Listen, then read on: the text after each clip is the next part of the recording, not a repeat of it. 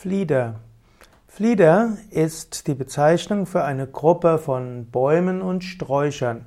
Flieder heißt zum einen Syringa und Flieder als Syringa ist ein Zierbaum und eine Zierstrauch, der besonders schöne Blüten hat und vor allem im Mai pflanzt, im Mai blüht. Der Flieder wird auch als der gemeine Flieder bezeichnet, Syringa vulgaris. Es gibt auch andere Pflanzen, die als Flieder bezeichnet werden. Zum Beispiel gibt es die Pflanzengattung Buddleia, das ist der Sommerflieder. Und in Norddeutschland wird der schwarze Holunder auch als Flieder bezeichnet.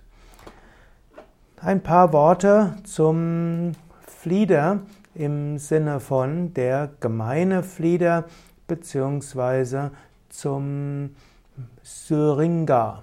Also Syringa, Flieder eine, gehört zur Familie der Ölbaumgewächse. Es gibt dort etwa 25 Arten. Es gibt Flieder vor allem in Asien und Südosteuropa und der gemeine Flieder existiert auch in Deutschland. Flieder wächst als sommergrüne Sträucher oder auch als kleine Bäume. Die Zweige sind manchmal vierfliedrig der Fliederarten sind also in vielen Teilen Asiens und Europas heimisch.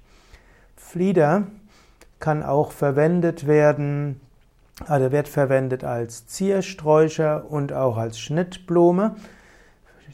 Fliederblüte schmückt in Deutschland oft auch Ausfuhrwagen und auch Hemden bei Herrentagspartien am Vatertag. Flieder wird typischerweise nicht als der gemeine Flieder in der Naturheilkunde verwendet. Dagegen ist es wichtig zu verstehen, dass man manchmal von Flieder spricht als dem schwarzen Holunder.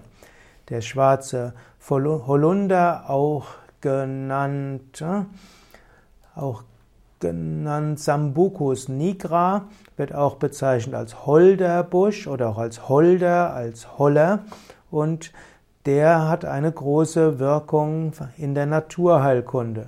Schwarzer Holunder, auch als Elder bezeichnet auf Englisch, ist eine der wichtigen Heilpflanzen. Holunder ist äh, der Holle heilig und die Holle ist manchmal auch als Hulda bezeichnet, als Bertha bezeichnet und sie gilt als die Gattin in bestimmten Teilen der germanischen Mythologie. Also, vielleicht ist dir Frau Holle bekannt, die gilt aber eben nicht nur als ähm, Fabelwesen oder als Sagenwesen, Märchenwesen, sondern man nimmt an, dass die Frau Holle letztlich noch eine Manifestation der Göttin ist, der Göttin an sich. Und der schwarze Holunder, der auch als Flieder bezeichnet wird, gilt als heilige Pflanze für die Frau Holle. Der schwarze Holunder äh, kann also beim schwarzen Holunder kann man die Blüten nehmen oder auch die Früchte. Die Blüten sind ein gutes Diaphoretikum und sie dienen auch zur Steigerung der Abwehrkraft. Die Früchte werden, wirken leicht abführend. Man verwendet auch den Saft vom Holunder als Heiltrank bei Erkältungen. Man nimmt den Saft der Holunderpflanze und verdünnt ihn mit Wasser, erhitzt das Ganze und eventuell gibt man noch etwas äh, Sirup dazu und dann gilt das als eine Heil Heiltrunk, zum Beispiel bei Erkältung. Allerdings sollte man sich bewusst machen, dass in den Blättern der Rinde und den unreifen Beeren und auch in den Samen sogenannte cyanogene Glykoside enthalten sind und diese können Verdauungsstörungen verursachen und deshalb wird manchmal die, der schwarze Holunder auch als giftig bezeichnet. Man sollte deshalb in jedem Fall nicht zu viel davon zu sich nehmen.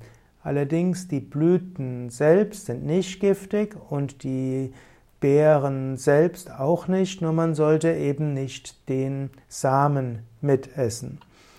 Holunder und damit Flieder ist ein gutes Heilmittel.